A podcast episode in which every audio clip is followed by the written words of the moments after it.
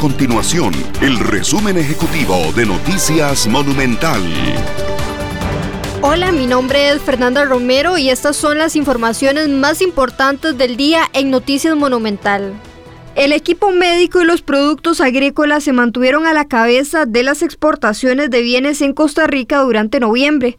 Según datos de la promotora de comercio exterior Procomer, el país exportó el mes pasado 13.316 millones de dólares, cifra histórica que supera en 25% la del mismo periodo del año pasado. El mercado que más creció para las exportaciones ticas fue América del Sur con un 59%, seguido del Caribe con 29%, América Central y Asia crecieron un 27%, mientras que América del Norte un 26%.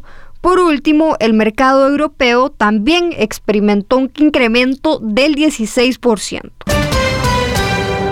El parque de diversiones suma más de 21 millones de dólares donados en equipo médico al Hospital Nacional de Niños desde su fundación. El recinto ubicado en La Uruca celebró 40 años de fundación y desde este mes abrió sus puertas bajo estrictos protocolos tras 18 meses de cierre por la pandemia del COVID-19. Actualmente, Parque de Diversiones mantiene abiertas las instalaciones durante todo diciembre. Las entradas pueden adquirirse en www.boletería.parquediversiones.com. Estas y otras informaciones usted las puede encontrar en nuestro sitio web www.monumental.co.cr. Nuestro compromiso es mantener a Costa Rica informada. Esto fue el resumen ejecutivo de Noticias Monumental.